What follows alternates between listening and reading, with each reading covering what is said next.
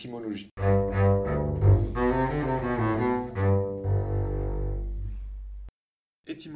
Est un nom féminin qui désigne la science qui étudie la filiation d'un mot. C'est aussi l'origine d'un mot.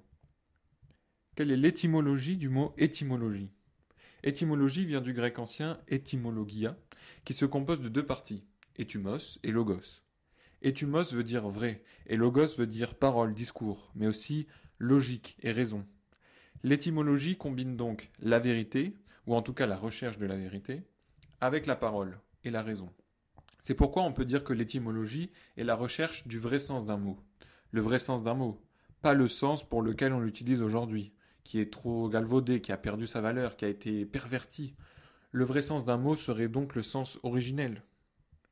Si l'on regarde maintenant l'étymologie d'étumos, qui veut dire apparemment vrai. Étumos est un dérivé de éthéos, qui signifie vrai, d'accord, mais aussi réel ou même véritable. Éthéos se rattache au verbe être la chose qui est, son essence, sa réalité.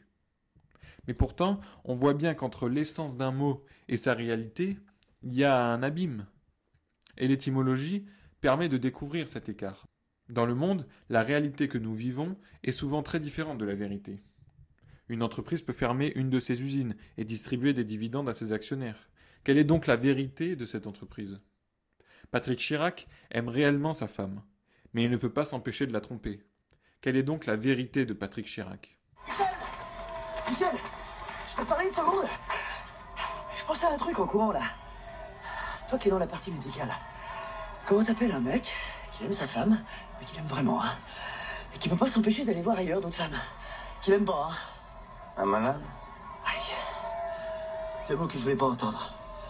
En étant sincère avec son nouvel ami, le chirurgien esthétique du film Camping permet à Patrick de trouver la vérité de sa situation. Il est malade. Malade vient de deux mots latins. Male, qui veut dire mal, mauvais, et habitus, qui signifie la manière de se tenir, l'aspect extérieur, la situation, d'où la constitution d'une chose, sa complexion. Patrick Chirac et M. Saint-Josse n'ont pas le même habitus, c'est certain. L'un est chômeur, ayant perdu son emploi lorsque l'usine dans laquelle il travaillait a fermé. L'autre est un chirurgien esthétique de renom qui passe ses vacances dans des palaces.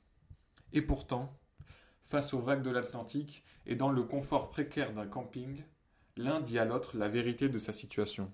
Face à une réalité où Patrick Chirac serait don Juan, la vérité sort de la bouche du médecin. Il est malade. Par le pouvoir d'un mot, Patrick Chirac peut recommencer sa vie. Merci pour votre écoute. N'hésitez pas à donner votre avis sur ce podcast et à en écouter d'autres.